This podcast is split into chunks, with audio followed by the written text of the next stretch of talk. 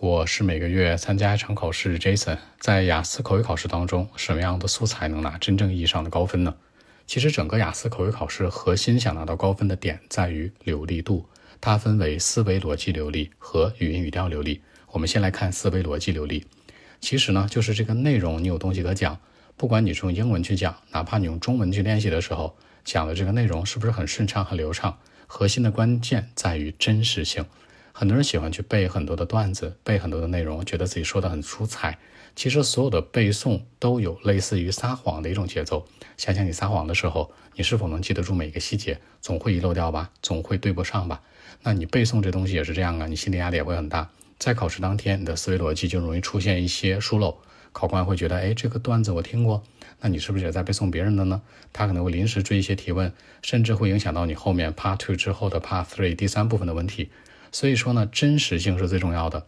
百分之九十九的口语素材和题，尽量是你真实发生过的。举个例子，比如说描述一段历史时期，这历史时期一定要说五千年前吗？三千年前、五百年前吗？不一定吧。二十年前也是历史时期，那个时候汽车不发达，人们都骑自行车。那可能十年前有的淘宝，以此类推，都是可以的。所以说，这个内容的真实性呢，会决定你本身这样的素材能否有一个思维逻辑流畅的表达。很多人呢上来就用英文去拽文，或者说说的很酷，不是这样的。你一个口语好的口语 part two 的话题，你自己能够用中文先说的很顺，才是英文，而不是说我为了这个去秀这个英文怎么怎么样。所以说思维逻辑一定要注意，内容要真实，才能够表达的很流畅流利，而且呢不会影响第三部分过多的内容。其次，第二个方向关于语音语调的流利，说到语音语调的流利，无非就是句子、词汇和发音。很多人有一个误区，觉得流利就等于快，等于 speed，不是这样的。你讲口语呢，其实速度快和慢对你的分数没有太大的影响，而你发音是否清晰，你的表达是否流畅，会决定这些。举个例子，比如用两种说法做一个自我介绍，那我用很快很酷的方式。Well, actually, my name is Jason. I graduate from University of Manchester. Now, actually, I major in English.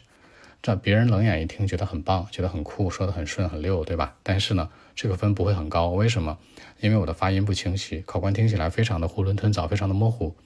而第二种情况，我清晰一点，可能慢一些，可能听起来好像分数不高的样子，甚至不太聪明的样子，但是分数会更好。Well, actually, my name is Jason, and I graduated from University of Manchester in 2008. 也就是说呢，你说的可能没有那么的快。没有那么的酷，但是分数依然能拿到，因为你参加考试的目的是什么呀？拿分，对不对？不是去耍帅了。所以说呢，你的清晰度一定要注意，而且呢，句子、词汇、发音的逻辑顺序永远是句型排在第一位，其次是词汇，最后才是发音。但很多人为了说我连不连读啊，爆不爆破音呢，或者这个音怎么怎么样啊，其实它最不重要。我们很多人去考试，其实他在表达方面有很多的口音。比如说，I think is good，对吧？